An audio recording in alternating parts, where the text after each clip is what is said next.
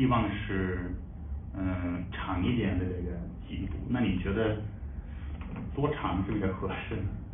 现在还不能够确定，呃，我说的是时间更长，嗯，不是简单的进步，是更加全面的保护措施。我们现在认为呢，捕鱼是一个重大的对长江生态的影响，呃，沿岸的开发建设也是一个非常重大的影响，呃，它自然水岸的消失。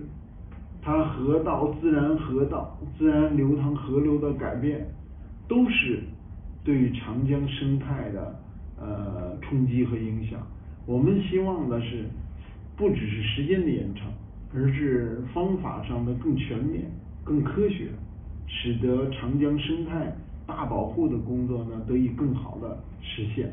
具体的多长时间，我们认为要永远的保护下去。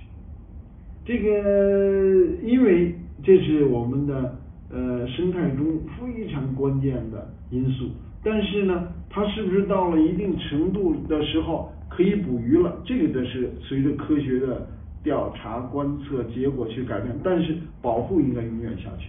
另外呢，保护的方案除了禁渔之外，还应该有系列的其他的配套措施。我们这次啊，就是长江十年禁渔，大家这样讲是比较清晰的。但实际上，晋江的工厂全部都关掉了。